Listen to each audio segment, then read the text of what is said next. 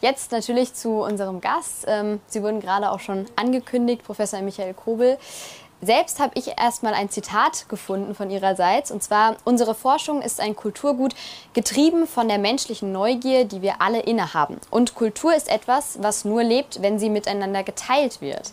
Genau dafür sind wir heute da. Wir teilen Forschung und dazu passt natürlich auch, dass Sie Prorektor für Bildung der TU Dresden sind, also immer auch das Wissen, das man forscht, auch weiterzugeben und didaktisch aufzubereiten.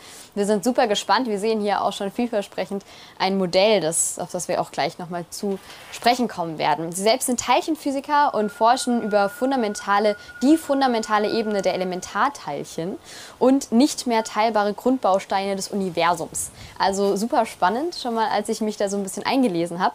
Und deshalb möchte ich auch gar nicht mehr lange Sie vorstellen, sondern das können Sie gerne jetzt nochmal selbst tun und einen kurzen Input geben. Was hat es denn mit Ihrer Forschung auf sich? Was, was tun Sie den lieben langen Tag? Ja, herzlichen Dank auch äh, an Christoph für die Einführung.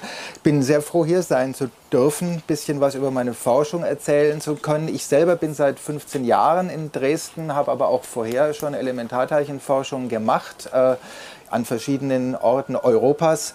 Äh, das passiert mit großen Beschleunigern, wo wir die Teilchen bekanntere wie Elektronen oder Protonen auf sehr hohe Energien bringen. Das tun wir, um ganz nahe an die Entstehung des Universums ranzukommen kommen. Ganz am Anfang des Universums, vor 13,8 Milliarden Jahren, wie man jetzt weiß, äh, ist äh, Raum, das Universum, alle Elementarteilchen, alle Materie in einem großen, ja, ob es ein Knall war, ob es irgendjemand hören äh, konnte, das äh, weiß man nicht, aber das, was man Big Bang nennt, äh, hat vor 13,8 Milliarden Jahren stattgefunden. Das ist ungefähr dreimal so alt, wie unsere Sonne alt ist. Und äh, wir versuchen möglichst nah ranzukommen in den, im Nachstellen von Dingen, die passiert sind, von Prozessen, die passiert sind. Und wir kommen jetzt schon sehr nahe ran, nämlich eine Billionstel Sekunde nach dem Big Bang. Ähm, eine Billionstel Sekunde ist, kann man sich nicht mehr vorstellen. Das Licht schafft es gerade drei Haares breitenweit in so einer Billionstel Sekunde, also sehr, sehr nah. Äh, und ähm, die Prozesse stellen wir gerade an dem sogenannten Large Hadron Collider nach in Genf. Und äh, da sind haben zum Beispiel die Elementarteilchen Elektronen, die, die, die wir kennen, erst ihre Masse kommen durch einen, einen Mechanismus, den man Higgs-Mechanismus nennt, aber über den heute ich nicht reden will. Ich will heute hauptsächlich über Neutrinos reden, weil die äh, sehr viel zu tun haben mit dem, was dann passiert ist. Äh, es ist dann, das Universum hat sich ausgedehnt, hat sich abgekühlt äh, in äh, den Bruchteilen von Sekunden danach. Es gab noch keine Kernbausteine, wie wir sie heute kennen. Äh, es gab so eine Suppe aus hm, Teilchen, die wir Quarks und Gluonen nennen. Das sogenannte Quark-Gluon-Plasma, äh, was man als weiteren Aggregatzustand nach fest, flüssig, gasförmig kann die Materie auch diesen, ähm, diesen ähm, Aggregatzustand einnehmen. Und ähm, aus diesem Quark-Gluon-Plasma sind dann die Kerne entstanden, die Kernbausteine erstmal, wie wir sie heute kennen, Protonen und Neutronen. Das passierte ungefähr nach einer Mikrosekunde. Ähm, das ist, da, darunter kann man sich schon ein bisschen was vorstellen, aber auch noch sehr kurz. Und dann hat es noch länger gebraucht, äh, bis die sich ähm, zu den einfachen Kernen zusammenschließen konnten. Ähm, Helium zum Beispiel war einer der ersten Kerne, die gebildet wurden. Ähm, nach ähm, einigen Sekunden ähm, oder auch Minuten, äh, was aber auch währenddessen passiert ist und da ist, ähm, kommen das erste Mal vielleicht die Neutrinos ins Spiel, wir wissen es noch nicht, äh, ist, dass eine Milliarde Mal mehr Materie da war, als wir heute im Universum haben. Es war nämlich nicht nur Materie vorhanden, es war Antimaterie auch vorhanden. Und eigentlich sagen alle Gesetze der Physik, es muss immer gleich viel Materie und Antimaterie entstehen. Antimaterie ist eigentlich dasselbe wie unsere bekannte Materie, nur alle Ladungen sind umgedreht, sind entsprechend positiv oder negativ andersrum. Und wir könnten auch prinzipiell alle aus Antimaterie hergestellt sein. Dann würden wir im antibotanischen Garten sitzen und von einem Antidirektor begrüßt werden. Und äh, das würde aber genauso aussehen, wie es jetzt aussieht. Wir würden es nicht merken. Und es hätte sich eigentlich alles wieder vernichten müssen, hat es aber nicht, weil ein, ein Milliardstel Überschuss von Materie gegenüber Antimaterie ganz am Anfang entstanden ist. Und da könnten die Neutrinos mitgespielt haben, das wissen wir noch nicht. Und dann hat sich in den ersten Sekunden alles wieder in einer riesigen Vernichtungsschlacht vernichtet und ein Milliardstel ist übrig geblieben. Und das ist das, was wir hier sehen. Sterne, Galaxien, Planeten, fast drei Milliarden Jahre alte Gesteinsformationen, die hier auf diesem Planeten entstanden sind. Insofern passt dieser Ort wunderbar. 2,8 Milliarden Jahre alt. Ähm, und dann war es erstmal recht langweilig. Dann war unser Universum ähm, sehr undurchsichtig. Die Elektronen flogen noch rum. Ähm, ungefähr ein Viertel war Helium, drei Viertel war Wasserstoffkerne. Und es musste erst äh, fürs Universum sehr kalt werden, nämlich 3000 Grad kalt. Ich habe vergessen zu sagen, wie heiß es war, als diese Billionstelsekunde, da war es ähm, eine Billiarde Grad heiß. Das ist äh, ungefähr so viel mal heißer als das Zentrum der Sonne, wie das Zentrum der Sonne von 0,1 Grad Kelvin am absoluten Nullpunkt weg ist. Also von da aus gesehen war die Sonne eiskalt, wenn sie schon gegeben hätte. Und von diesen Billiarden Grad hat es sich dann nach 400.000 Jahren auf 3000 Grad abgegeben abkühlt. Das ist so Temperatur von, von rotglühendem Eisen und dann konnte äh, sich ähm, endlich Atome bilden, Atomhüllen, die, die Atomkerne haben die Elektronen eingefangen und das Universum wurde auf einmal durchsichtig. Das war es vorher nicht. Und, und war sogar im sichtbaren Licht rot ist dann langsam abgekühlt, so ins, ins über Grün und Blau ähm, und dann wurde es dunkel, weil dann war es Infrarot. Das hätten wir nicht mehr sehen können, wenn wir damals da gewesen wären. Und dann ist auch was ganz Seltsames passiert, was, wo auch man gedacht hatte, dass die Neutrinos damit zu tun haben, dass sich diese Wasserstoff- und Heliumkerne ähm, so ein bisschen geklumpt haben, an bestimmten Orten angesammelt haben, dass sie Gaswolken gebildet haben. Und da wurden sie reingeholt durch dunkle Materie, von der wir nicht wissen, was es ist. Da dachte man erst, das seien die Neutrinos, aber wir können diskutieren, warum sie es nicht sind oder nur ein kleiner Teil. Und dann sind die ersten Sterne entstanden. Dann sind Gas Bälle entstanden, so wie unsere Sonne, aus Wasserstoff und Helium. Und äh, die waren im, im Zentrum so dicht, dass dann Kernfusion anfing. Und bei der Kernfusion, da sind jetzt wirklich die Neutrinos auch dabei, weil da wird Wasserstoff zu Helium gebrannt. Und da müssen sich Protonen in Neutronen umwandeln. Und ähm, das heißt, irgendwo äh, müssen die positiven Ladungen weg in Form von Antielektronen und eben Neutrinos, die entstehen. Die Neutrinos sind die elektrisch neutralen Partner oder Geschwister der, der Elektronen. Ja, und das ist das, was wir heute hier haben. Die, die Sonne scheint. Es ist jetzt die dritte Generation von Sternen. Also die, die Sonne ist nicht 13 Milliarden Jahre alt. Die Sterne sind ungefähr 100 bis 200 Millionen Jahre nach dem Urknall entstanden. Die Sonne ist schon die dritte Generation. Auch all Atome, aus denen wir die schweren Elemente aufgebaut sind, sind inzwischen schon in zwei Sterngenerationen gebacken worden und dann wieder ins Weltall geschleudert worden und dann hier irgendwann auf der Erde angekommen. Und jetzt sitzen wir hier und fragen uns, warum das alles so funktioniert. Super spannend auf jeden Fall. Vielen Dank für dieses wirklich sehr, ja, sehr prägnante Wrap-up sozusagen in der Geschichte der Jahrmillionen.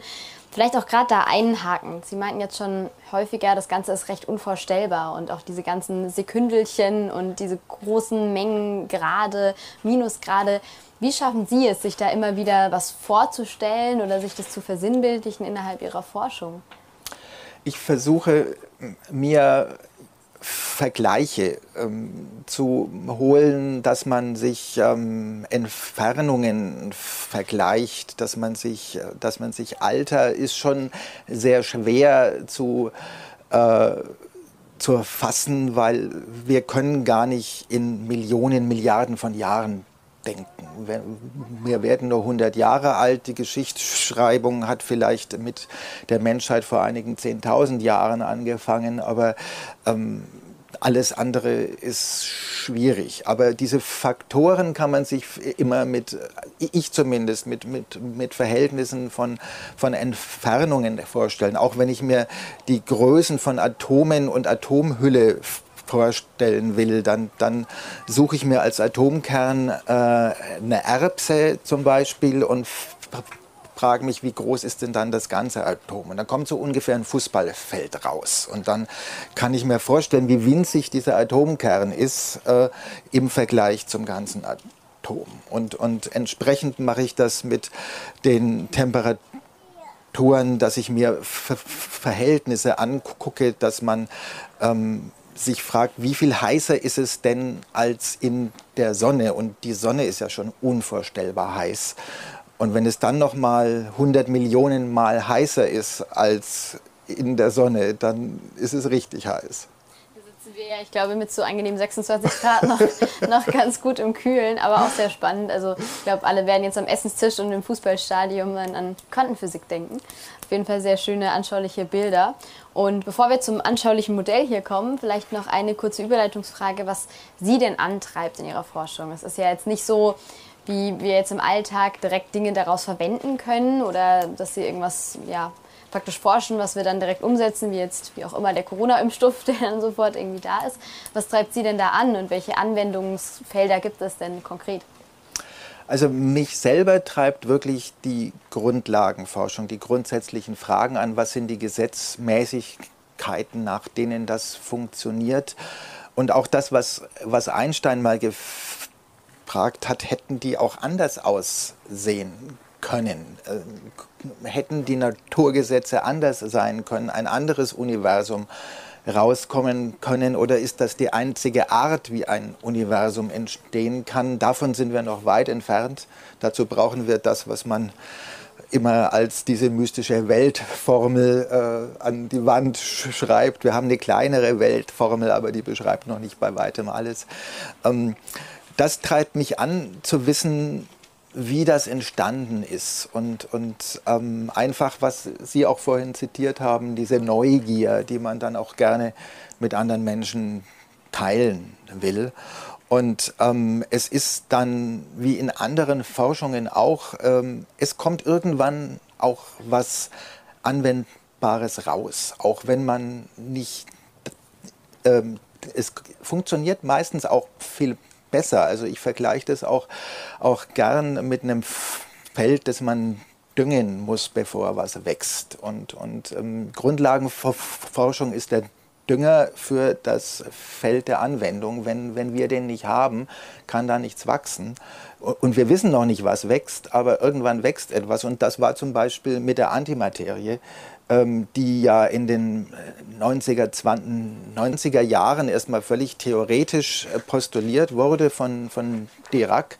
In, ähm, keiner hat ihm ge geglaubt aus pur mathematischen Gründen. Da hat, hat er gesagt, da gibt es eine zweite mathematische Lösung. Die muss es doch auch in der Welt vorhanden sein. Und, und alle hatten gesagt, ja, das ist doch Mathematik, das hat doch nichts mit, mit der Wirklichkeit zu tun. Und dann hat wirklich acht Jahre später äh, hat, hat Anderson äh, das erste Antimaterie Teilchen gefunden und dann hat es 50 Jahre gebraucht, bis die in der Anwendung war. Ist heute Alltag in der, in der Medizin, es heißt Positron-Emissions Tomographie. Da verwendet man ähm, Dinge, die, ähm, also die man, man nimmt in den Körper Positronen, also Anti-Elektron-Strahler auf, die dann, ähm, wenn man sie so da anhängt, dass der Körper sie sehr gut verarbeiten kann, dahin transportiert werden, wo besonders viel Aktivität im Körper ist. Und, und dann kann man mit äh, Teilchendetektoren sehen, wo sind die Stoffe hingewandert, wo ist live gerade viel Aktivität. Äh, Organe untersuchen, insbesondere Ge Gehirnaktivität untersuchen. Man kann zugucken, wie das Gehirn gerade denkt, welche Gehirnregion aktiv ist, um auch Krankheiten im Gehirn zu heilen oder um eben zu gucken, wie überhaupt das Gehirn funktioniert.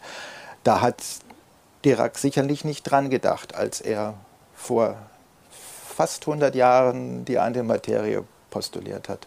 Also auf jeden Fall eine wichtige Relevanz dann auch von der Grundlagenforschung. Ich würde erstmal noch sagen, wir gehen zu dem Modell über und dann können wir die, die Fragen mal sammeln, die sich bisher auch schon sicher aufgetan haben. Wir müssen ein bisschen aufpassen, dass wir es schön anschaulich auch in unsere Mikrofone sprechen für jetzt diejenigen, die nur die Audiospur dann bekommen. Aber ich glaube, das bekommen wir hin. Und ich bin schon ganz gespannt, was es hier mit diesen ja, Pendeln, die ich jetzt einfach mal so benennen würde, auf sich hat. Ich muss dann ein bisschen beschreiben, was man sieht. Also ich habe hier ein, ein Pendel, ähm, nicht nur eins, sondern drei Pendel aufgebaut und auf den äh, Pendeln, das kann man von hinten vielleicht nicht sehen, steht ein, ein griechischer Buchstabe Nü mit einem kleinen anderen Buchstaben unten im Subskript. Äh, hier steht ein E, was heißt, dass dieses äh, Neutrino der Partner oder die Partnerin das Partner, was auch immer es für ein Geschlecht hat, des Elektrons ist. Und ähm, die, es gibt dann auch das ist was, was wir noch nicht verstanden haben, ähm, gibt alle, äh, alle Elementarteilchen, aus denen die Materie aufgebaut ist, in dreifacher Ausfertigung, in drei sogenannten Generationen, die sich im Wesentlichen nur durch die Masse unterscheiden. Es gibt also ein schweres Elektron, das heißt Myon, da hat vielleicht der eine oder die andere von Ihnen schon davon gehört, die entstehen ständig jetzt auch in der Erdatmosphäre und, und fliegen auch ständig durch uns hindurch äh, und äh, sind ein Teil der natürlichen Strahlenbelastung, denen die Menschen ausgesetzt sind, diese, diese Myonen. Und dann gibt es noch schwerere, die aber so kurz leben, dass die sofort wieder verschwinden, die Tauonen. Und zu jedem dieser, ähm, dieser Elektrongeschwister gibt es ein Partnerneutrino.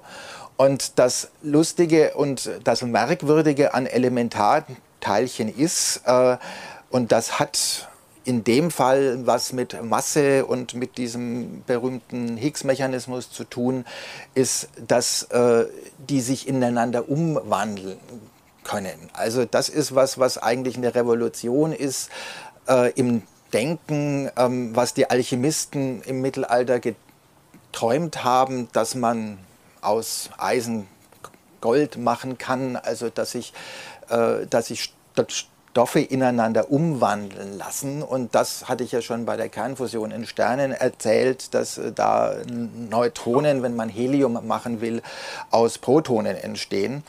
Und ähm, jetzt können eben auch Neutronen Neutrinos sich ineinander umwandeln. Das hat man erst in den letzten 20 Jahren gemerkt und das ist nur deshalb möglich, weil sie eine Masse haben und man kann eben interessanterweise aus der Tatsache, wie schnell sie sich ineinander umwandeln, ausrechnen, wie groß die Massen oder die Massenunterschiede sind. Und, und das ähm, ist eine Antwort auf, auf die Frage schon, die, die ich am Anfang hatte, diese mystische dunkle Materie, die überall im Universum ist, ähm, hat genau die Eigenschaft, die Neutrinos haben. Und als ich studiert habe, waren Neutrinos der heiße Kandidat und alle dachten, das wird die dunkle Materie sein, wir müssen nur deren Masse messen. Und ähm, jetzt haben wir gemessen, dass die einige hundertmal zu leicht sind, dass die Neutrinos also sowas wie ein Prozent der dunklen Materie ausmachen, aber dass wir den Rest nicht verstanden haben. Also viele offene Fragen. Und wie man draufgekommen ist, ist, dass man ähm, auf der Erde, wenn die Neutrinos in der Kernfusion in der Sonne entstehen, entstehen nur diese hier blau markierten Neutrinos. Und ähm, man weiß ungefähr, man weiß ja, wie hell die Sonne ist, dann können Astrophysiker ausrechnen, wie viel Kerne sich da im Zentrum pro Sekunde verschmelzen müssen. Das heißt auch, wie viel Neutrinos da pro Sekunde rauskommen müssen. Das sind Hölle viele, also pro Daumennagel pro Sekunde durchdringen uns 60 Milliarden Neutrinos, die praktisch nicht wechselwirken. Ähm, in unserem Lebensalter wechselwirken vielleicht drei Neutrinos in unserem Körper. Ich habe schon zwei hinter mir dieses Jahr wechselwirkt. Das dritte so alle 20 Jahre eins. Und, ähm, aber wenn man äh, genügend lange wartet, es kommen ja genügend äh, viele an und genügend große Detektoren aufstellt, dann kann man schon so ein paar am Tag messen. Und das hat ein sehr geduldiger Mensch versucht in einer, in einer unterirdischen, ähm, ähm, ich weiß gar nicht, was es für eine Mine war, äh, in Kanada. Und ähm, der hat so ungefähr eins pro Tag er erwartet und hat aber dann nur eins alle drei Tage gemessen. Und, und der Grund ist, und das kann ich jetzt mal vorführen, das habe ich jetzt hier mit, mit Federn äh, dargestellt. Es entsteht und äh, diese Pendelausschlag, das ist diese quantenmechanische Amplitude, wie groß ist die Wahrscheinlichkeit, das Neutrino zu finden. Es entsteht am Anfang das, das blaue Neutrino in der Sonne, aber nach einer Weile ist es weg. Nach einer Weile äh, ist nur noch äh, das Grüne und das Rote da und äh, dieser, Detektor, den dieser Physiker hatte, der war halt so aufgebaut, dass der nur das äh, blaue messen konnte. Und, und wenn Sie jetzt die andere Hälfte halten, ich habe es leider nicht anders als mit so einem Sichtblende, äh, wenn man wirklich nur auf das Blaue sieht und guckt, wie viel kommen denn dann so pro Tag an, dann fehlen einfach welche. Und, und das liegt eben dran, dass äh, das sich in die anderen umwandelt. Und dann konnte man ausrechnen, wie schnell sich das umgewandelt hat und wie schwer sie sind und konnten herausfinden, dass ähm, die nicht die dunkle Materie sind. Und wir sehen ganz kurz für die Audiozuschauer nochmal zum Modell. Wir sehen jetzt eben, dass das mittlere der Pendel schwingt und ähm, dadurch, dass sie mit den Federn, mit dem Grünen und dem Orangenen verbunden sind, eben hier auch mit in Schwingung geraten. Wir hatten jetzt gerade zwei Sichtblenden davor gehalten und haben eben nur das Blaue gesehen. Und das war ja genau dann, dass der, der Forscher, der Detektor sozusagen immer nur das Blaue gemessen hat. Ja, genau. Und das Blaue war, äh, ist eben manchmal hat das einen Ausschlag und wenn es einen Ausschlag hat, heißt es, man kann es messen, aber manchmal hat es auch keinen Ausschlag und hat sich gerade, das heißt, es hat sich in dem Moment in die beiden anderen umgewandelt und die sind, die fliegen dann komplett unmessbar durch den Detektor durch und darum misst man eben weniger, als man ausgerechnet hat. Und dieser geduldige Mensch hat wirklich das 30 Jahre lang gemessen, äh, jeden Tag oder alle drei Tage eins, bis er es genügend statistisch äh, beweisen konnte. Auch das war eine Geschichte, die ihm erstmal haben, hatten viele gedacht, na gut, dann haben sich die, die Sonnentheoretiker verrechnet, äh, aber es hat sich dann herausgestellt, es ist wirklich dieser Effekt und äh, er hat dann den Nobelpreis dafür gekriegt. Haben sich die 30 Jahre ja gelohnt. Sehr spannend auf jeden Fall, auch hier wieder. Und ähm, nachdem wir jetzt auch schon Einblicke in diese vielen einzelnen Teilchen hier auch schon schön bunt gezeigt und dargestellt bekommen haben, würde ich einmal in die Runde gucken und Sie auffordern, welche Nachfragen gibt es? Welche Gedankengänge haben Sie auch? Genau, das Mikrofon kommt, glaube ich, von da hinten an. Genau, dann würde ich erstmal Sie bitten, kurz zu warten, bis das Mikro da ist. Sie schlängelt sich durch die Zuschauenden. Wenn er nur das Blaue beobachtet hat, und dann war es mal weg, dann war es mal wieder da. Warum hat er nicht das Rote zusätzlich beobachtet und hat gesagt, wenn ich das Blaue, das Rote, das Grüne brauche ich nicht, denn das ganze System muss ja wahrscheinlich eine Einheit bilden, da ergibt sich das. Aber dann hätte ich wenigstens nicht mal solche Zeiten, wo ich nichts messe und ich weiß, was eigentlich los ist. Geht das prinzipiell nicht oder warum ist er gerade auf das Blaue gekommen? Eine sehr, sehr gute Frage, also sogar in zweifacher Hinsicht. Ähm, in der Tat äh, stimmt äh, die Aussage, dass man, dass es genügt, zwei zu messen, weil es darf nichts verloren gehen. Es muss irgendeins muss da sein. Das ist genau das, was man machen kann.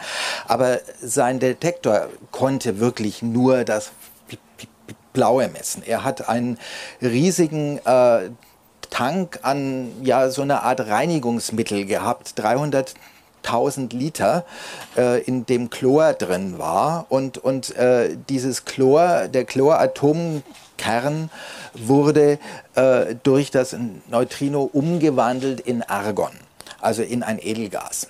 Und ähm, das passierte eben mit einem Atomkern alle drei Tage. Und es ist sowieso unvorstellbar, wie man in einem 380.000 Liter Tank äh, findet, dass da ein Atomkern sich in Argon umgewandelt hat. Das ist eh schon einen Nobelpreis wert, dass es überhaupt funktioniert hat. Ähm, aber äh, die, die zwei anderen, äh, die, die können das nicht, weil äh, die äh, nicht die Neutrinos, die aus der Sonne kommen, nicht die nötige Energie dazu haben, weil äh, die müssen sich immer in ihr Partner Teilchen umwandeln. Und, und dieses Elektroneutrino muss sich immer in ein Elektron umwandeln, wenn es im Chlor ein, ein, ein Proton in ein Neutron umwandelt und äh, das Myon-Neutrino muss sich eben immer in ein Myon umwandeln. Nur ist dieses Myon jetzt 200 mal schwerer als das Elektron. Das heißt, ich brauche 200 mal höhere Energie und so viel Neutrinos haben, äh, so viel Energie haben die Neutrinos nicht aus der Sonne. Das heißt, mit dem Prozess ging es wirklich nur mit dem Elektroneutrino. Aber mit der Idee, die Sie haben, hätten Sie, wenn es nicht schon jemand gemacht hätte, den zweiten Nobelpreis dann auch absahnen können. Es gab nämlich eine, äh, eine zweite Gruppe, die genau das gemacht hat, die gesagt hat, ich, ich konstruiere einen anderen Detektor, der nicht nur das Blaue, sondern auch das Rote und das Grüne nachweisen kann, nämlich einen großen Tank aus, aus schwerem Wasser. Äh, das ist also, wo ein Wasserstoff durch äh, Deuterium, da ist einfach im Atomkern ein Neutron mit am Proton dran.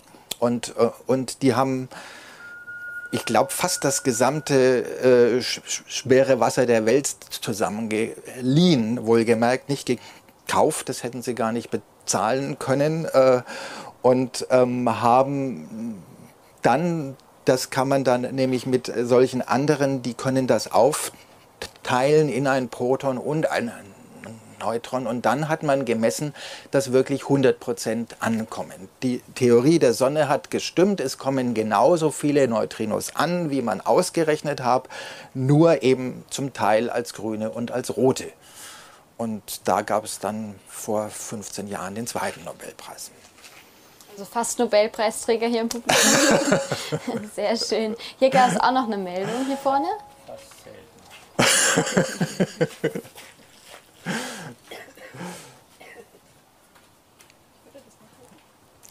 Meine Frage reicht weiter zurück.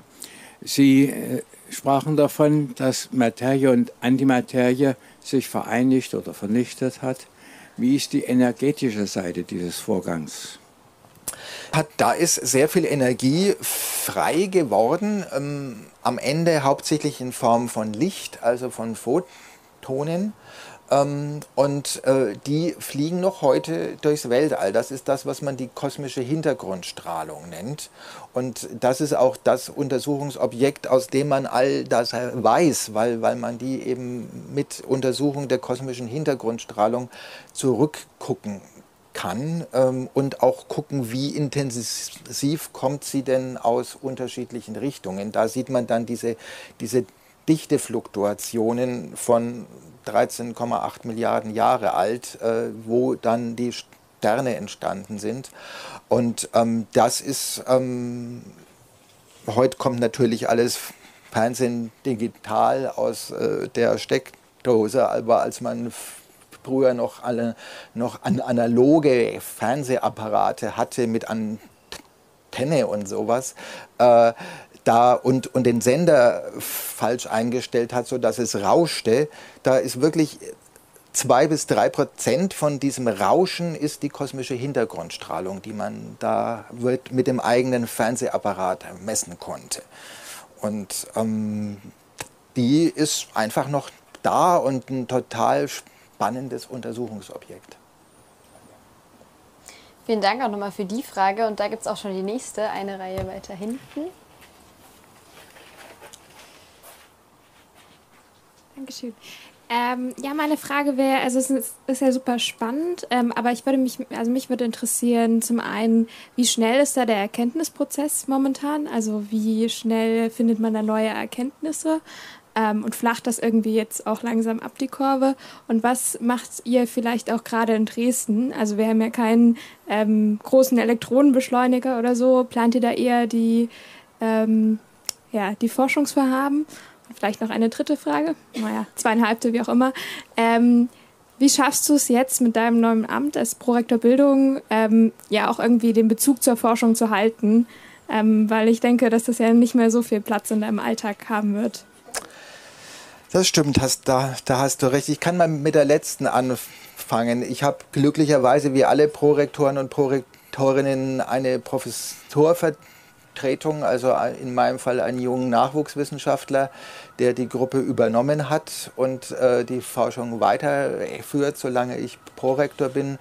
Ich äh, gehe wirklich, ich schaffe es nicht häufiger, einmal pro Monat in unsere Gruppenmeetings, um aktuell zu bleiben. Ich bin auch noch äh, dabei in, der, in dem Experiment, in dem ich bin, ähm, auch in sogenannten Editorial Boards zu sein. Da war ich jetzt auch äh, gerade von Veröffentlichungen, die geschrieben werden, um einfach zu sehen, was, was macht mein Experiment äh, und, und stelle da mehr oder weniger kluge Fragen zu der Forschung, die die anderen machen.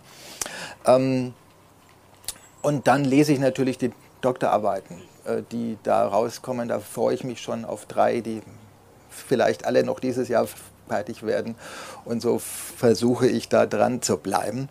Ähm, das zweite, ähm, das erste war, wie schnell ist der äh, Fortschritt. Das zweite war, was machen wir in Dresden. In der Tat macht einer meiner Kollegen, also die Professur für Kernphysik, Kai Zuber, äh, macht Neutrinophysik äh, und zwar ähm, auch speziell für ähm, Prozesse, die in der Sonne stattfinden. Er hat gerade auch mit seiner Kollaboration einen Preis gekriegt dafür, dass er, er einen zweiten Prozess der Energiegewinnung in der Sonne, der nur ein Prozent oder sogar weniger zur Energiegewinnung beiträgt, nachgewiesen hat, den man schon lange vermutet hatte.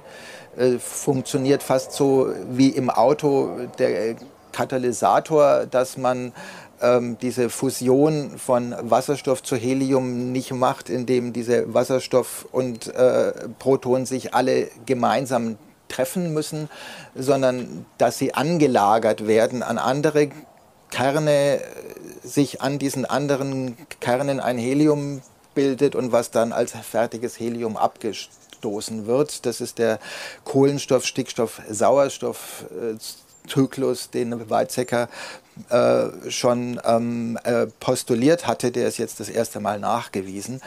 Äh, und er guckt auch nach äh, ganz lustigen Effekten in doppelten Beta-Zerfall, aber den will ich jetzt nicht, äh, nicht erklären. Ansonsten forschen wir eben, wie auch äh, erwähnt wurde, an großen Beschleunigern, die woanders stehen. Das heißt, ich habe, ähm, gut, als Doktorand habe ich da gewohnt, wo der Beschleuniger war, nämlich in Hamburg am DESI und, und habe da meine Doktorarbeit gemacht und äh, wirklich auch jeden Tag am Detektor rumgeschraubt und an der Elektronik. Jetzt ist es so, dass äh, wir mit 3000 Leuten einen Detektor gebaut haben, der in Genf steht, am CERN. Und den betreiben wir auch mit, ähm, wie, viele Unis sind wir? Wir sind knapp 40 Länder, 170 Unis, glaube ich, die äh, an diesem Detektor beteiligt sind und, und äh, das zu 3000 gemeinsam auswerten. Äh, das heißt, ähm, man kann diese großen Maschinen nicht in, in jedem Uniort bauen. Da gibt es äh, ein, zwei, maximal drei Plätze in der Welt, wo das stattfindet. Und das machen einige von meinen Kollegen auch mit unterschiedlichem Forschungshintergrund. Und das Erste, wie schnell ist der Fortschritt? Es ist immer relativ. Ähm, also für uns gesehen von außerhalb ist der Fortschritt in der Neutrino-Forschung gerade unglaublich schnell, weil innerhalb von 20 Jahren ähm, unglaublich viele Erkenntnisse herausgekommen sind. Aber man denkt wirklich in Jahrzehnten dabei. Also, das, dass man nächstes Jahr irgendwas weiß, das ist ähm, hoffnungslos. Man muss viel Geduld haben. Und, und auch das, was, an was ich, ich selber forsche, wirklich sagen zu können, das ist so, wie es vorhergesagt ist, das wird auch noch 20 Jahre benötigen. Wir haben jetzt den Prozess, den ich gesucht habe, nach zehn Jahren Forschung das erste Mal eine Handvoll von solchen Ereignissen gesehen und können jetzt sagen, ja, ihn gibt es, aber ob die vorhergesagte Häufigkeit stimmt, wissen wir noch nicht. Und ähm, auch die Experimente, die wir betreiben, die wir immer so kostspielig vorkommen, die werden über viele Jahre äh, betrieben. Der Detektor, an dem ich jetzt arbeite, ist, äh, die ersten Ideen waren, glaube ich, schon in den 80er Jahren wirklich äh, konkret äh, entwickelt, in den 90er Jahren gebaut, in den Nullerjahren und dann wird er jetzt zwei bis drei Jahrzehnte lang in Betrieb sein, mindestens zwei Jahrzehnte in Betrieb sein, vielleicht noch länger. Also es ist Generationen von Physiker und Physikerinnen können da arbeiten. Also auch die Jahrmilliarden, in denen wir ja auch äh, schon denken, wo Sie meinten, Sie, Sie versuchen so nah wie möglich dran zu sein, obwohl es so eine unvorstellbare Zeit auch her ist. Da sind ja dann die 10 oder die 30 Jahre, bei denen wir vorhin ja schon dran waren, bis dann der Nobelpreis erreicht wurde. Doch eine sehr kurze Zeit auch, aber trotzdem wünscht man sich ja, denke ich, hier und da natürlich auch schnelle Forschungserkenntnisse. Das es ist ähm, sehr selten, dass es, dass es in diesem Feld wirklich, wirklich schnell geht, weil die Technologie ist auch, die man nicht äh, kaufen kann, sondern auch die Detektoren müssen eben entwickelt werden, speziell für unsere Anwendungen, was aber dann auch wieder äh, diese berühmten Spin-offs hat, äh, weil, weil wir ähm, hochpräzise, äh, hochempfindliche Detektoren entwickeln, die dann auch wieder woanders eingesetzt werden können, zum Beispiel auch bei Röntgenaufnahmen beim Arzt, sodass man vielleicht auch die Röntgendosis, die man abkriegt, die Strahlungsdosis vermindern kann, wenn man die die Strahlung mit empfindlicheren Detektoren messen kann. All das sind so Dinge, die dann wirklich in die Anwendung ganz äh, nebenher hat dann jemand eine Idee, ach, könnte man das nicht auch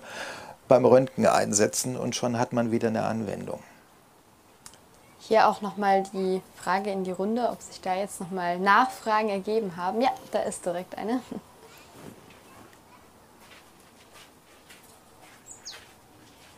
Hallo, ähm, äh, ich hätte eine Frage und zwar bezogen auf die Detektoren. ähm, man hat ja zum Beispiel Atlas oder CMS, die suchen ja nach relativ allem, was sie finden können. Und ich frage mich, wie viel ist da noch? Also erwartet man jetzt noch neue Grundbausteine oder denkt man, das Modell ist jetzt so, wie es ist, erstmal relativ abgeschlossen?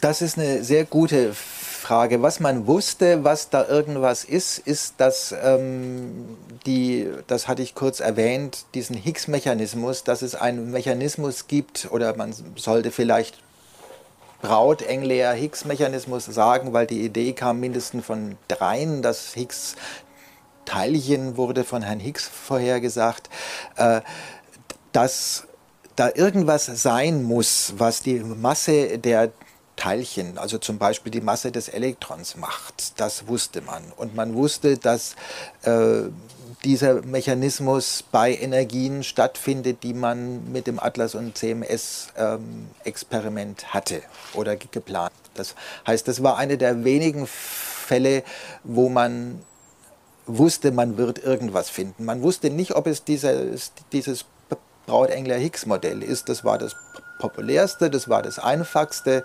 Man hat 50 Jahre lang gesucht, aber es hätte auch was ganz anderes sein können. Aber man wusste, es passiert bei dieser en Energie. Und äh, dann hat man in der Tat das Higgs-Boson gefunden und, und es war doch das, was Higgs und Kollegen sich ausgedacht hatten. Ähm, bei anderen Dingen ist man, ähm, also man weiß zum Beispiel, hatte ich vorhin erwähnt, es gibt dunkle Materie. Es gibt, und man weiß inzwischen auch, das müssen irgendwelche Teilchen sein. Das äh, sind also keine Planeten, die da irgendwo rumschwirren. Es gibt noch ein äh, Paar, die postulieren, jetzt vielleicht sind es ganz am Anfang entstandene kleine oder nicht so kleine schwarze Löcher, die irgendwo rumfliegen, aber das ist alles sehr unwahrscheinlich. Es, es, es sind aller Wahrscheinlichkeit nach Elementarteilchen, die die Eigenschaften von Neutrinos haben. Nur die Neutrinos sind es nicht. Das weiß man jetzt. Und, und das muss man irgendwann finden. Das, das, das muss ja irgendwie da sein. Die, ähm, oder ich nehme es ein bisschen zurück, wenn, wenn sie genau dieselbe sogenannte schwache Wechselwirkung machen wie die, die Neutrinos, dann wird man sie auch finden. Wenn man Pech hat, äh, macht diese dunkle Materie äh, nur Gravitation als Wechselwirkung. Und dann wird es richtig schwer. Also dann wage ich zu sagen, dass mir die auch in 500 Jahren noch nicht gefunden haben wird, weil dann einfach äh, auf, auf Teilchenniveau ist Gravitation so schwach, dass man deren Effekte nicht messen kann. Da braucht man schon so eine Erde, wo man dann merkt, hier ist was, was einen anzieht. Und das ist eine offene Frage. Die andere offene Frage ist, ähm, warum da drei Pendel sind. Äh, unsere Theorie sagt das nicht vorher. Unsere Theorie kann wunderbar beschreiben, wie die Wechselwirkungen dieser Teilchen miteinander sind, welche Kräfte da wirken, welche Umwandlungen wie häufig stattfinden. Das kann man alles auf Promille genau vorhersagen. Aber warum es gerade drei gibt und warum gerade die und warum die nicht noch einen dritten Partner und Geschwister haben, keine Ahnung. Und, und es ist auch so, dieser Aufbau dieser Pendel habe ich äh, ganz ähnlich wie die sozusagen miteinander wechselwirken, habe ich äh, äh, so aufgebaut, wie es in der Natur auch ist. Äh, und, und man sieht, da ist eine gewisse, eine gewisse Symmetrie dahinter. Ähm, weil auch die Federn sind, also das ist spiegelsymmetrisch zum Beispiel, wie man sieht, der Aufbau. Ähm, diese Symmetrie ist auch unverstanden. Also es, und, die, und natürlich die große Frage, ähm, wo ist die Antimaterie hin, warum ist sie verschwunden, machen Antineutrinos ein bisschen was anderes als Neutrinos, das will man wissen. Also viele offene Fragen noch, die ganz zum Anfang zurückweisen. Ob, ob der LHC und dieses Atlas- und CMS-Experiment die klären wird, das weiß man nicht. Man plant jetzt schon einen nächsten Beschleuniger. Man weiß zum Beispiel noch nicht, wie, dieses, wie diese Higgs-Teilchen miteinander wechselwirken. Das ist das, das Nächste, was vorhergesagt wird, aber man noch, noch nicht messen kann. Man weiß, wie ein Higgs-Teilchen mit einem Elektron, na, mit dem Elektron noch nicht, aber zumindest mit den anderen, mit den Top-Quarks und den Myonen wechselwirkt. Das hat man alles gemessen und das stimmt alles. Aber wie so zwei Higgs-Teilchen miteinander wechselwirken, das würde man auch gerne messen. Und da könnten ganz fundamentale Sachen rauskommen. Da könnte vielleicht rauskommen, dass wir in gar keinem stabilen Universum leben, sondern dass wir, dass dieses Universum nur äh, gerade glücklicherweise eben ein Energieminimum ist und äh, sich vielleicht irgendwann ähm, in ein anderes Energieminimum begibt mit einer Lebens Dauer von 10 hoch 100 Jahren, die uns keine Sorge machen muss. Aber äh, auch das ist schon wieder spannend, wo man sich fragt, äh, ja, ist sozusagen das Ende unseres Universums schon klar durch solche Sachen? Das, das sind Fragen, die uns alle bewegen. Wo geht's hin? Wo kam es her? Also für alle im Publikum noch viel Potenzial für Mitforscher und Mitforscherinnen, wie ich hier höre, bei der, der Erkenntnisfindung auf jeden Fall. Hier auch nochmal so ein bisschen von meiner Seite. Die Forschung ist ja das eine Thema, das andere Prorektor Bildung. Didaktisch sind Sie da ja auch sehr gut aufgestellt. Sie haben auch gleich ein Modell mitgebracht. Ich habe gehört, dass Sie sogar noch ein größeres Modell gerne mit dabei hätten und dass es da auch vieles gibt zum, zum anschaulich machen. Können Sie vielleicht dazu auch noch ein paar Worte verlieren? Wie kann man solche tiefe Forschung, für die man eben, ja, in denen man jahrelang steckt, wirklich auch der Außenwelt dann kommunizieren, jetzt auch in Formaten wie diesen? Was, was haben Sie da so bisher miterleben können?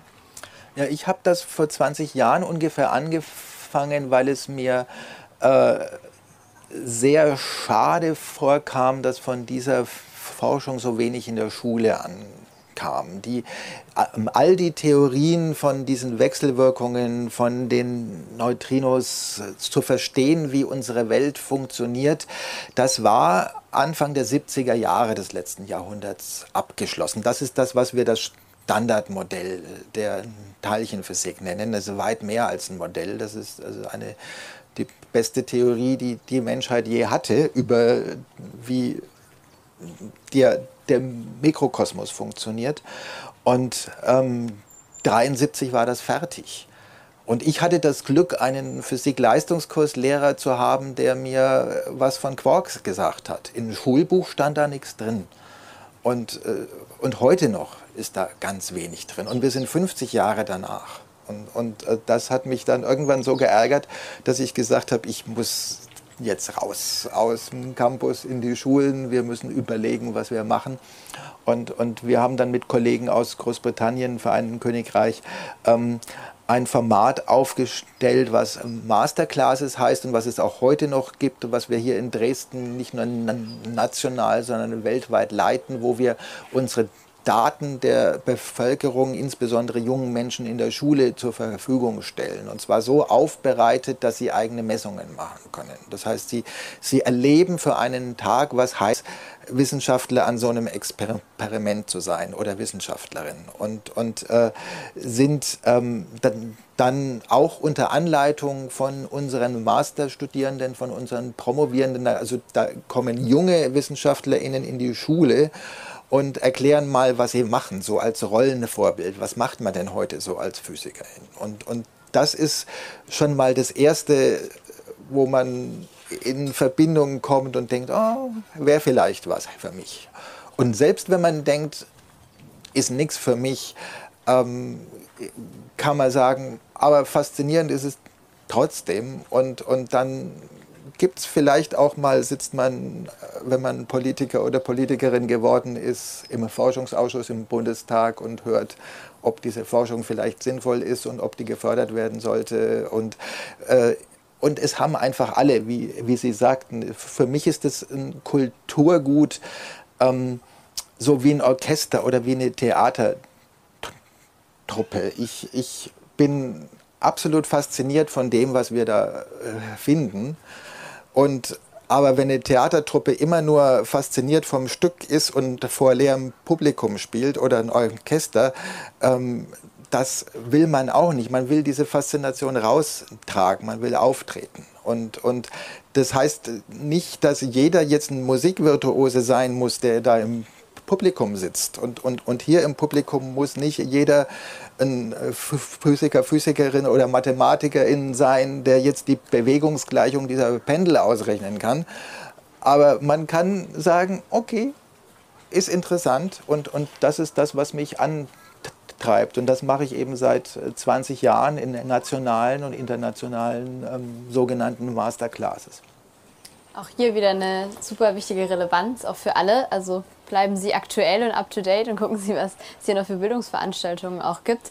Wir sind leider schon relativ am Ende von der Veranstaltung. Fragen sehe ich teilweise, gibt es auch im Publikum, würde ich auch sehr anraten, danach noch hier vorzukommen, sich das Modell auch nochmal genauer anzuschauen und natürlich auch auf Sie dann nochmal zuzukommen. Sie sind ja auch noch ein paar Minütchen da und ähm, ja, entschwinden nicht sofort im Botanischen Garten.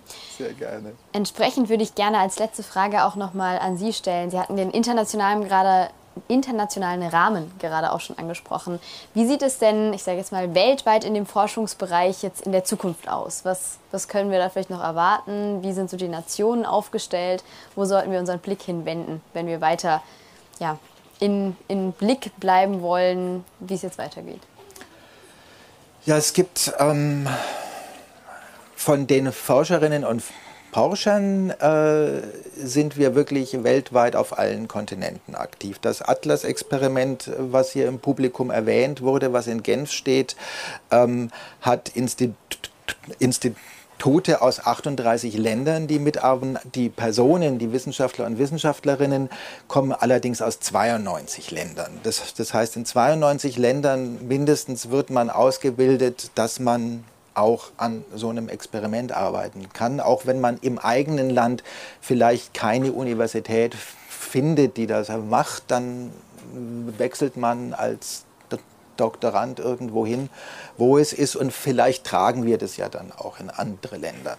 Die, die Gerätschaften sind in der Tat äh, sehr konzentriert. Ähm, Hamburg war ein großes Zentrum, geht jetzt mehr in Richtung Anwendung der Teilchenbeschleuniger und, und weniger in die Teilchenbeschleuniger, also jedenfalls nicht mit äh, Gerätschaften, die in Hamburg stehen. Die machen natürlich auch in Genf mit und an anderen Orten der Welt.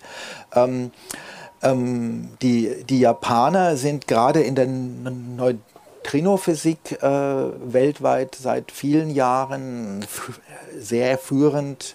Ähm, die, die Amerikaner haben äh, im, im, im Fermi National Lab äh, bei Chicago eine große Forschungseinrichtungen, äh, die sehr viel auch mit Antiprotonen geforscht haben, die jetzt dieses äh, eigentlich alltägliche Myren erforschen, weil dessen magnetische Moment nicht so ganz stimmt, wie es vorhergesagt ist, ist gerade durch die Presse gegangen, arbeitet auch ein Dresdner äh, Theoriekollege dran. Die Abweichung ist zwar nur ein Milliardstel, aber sie wird ernst genommen.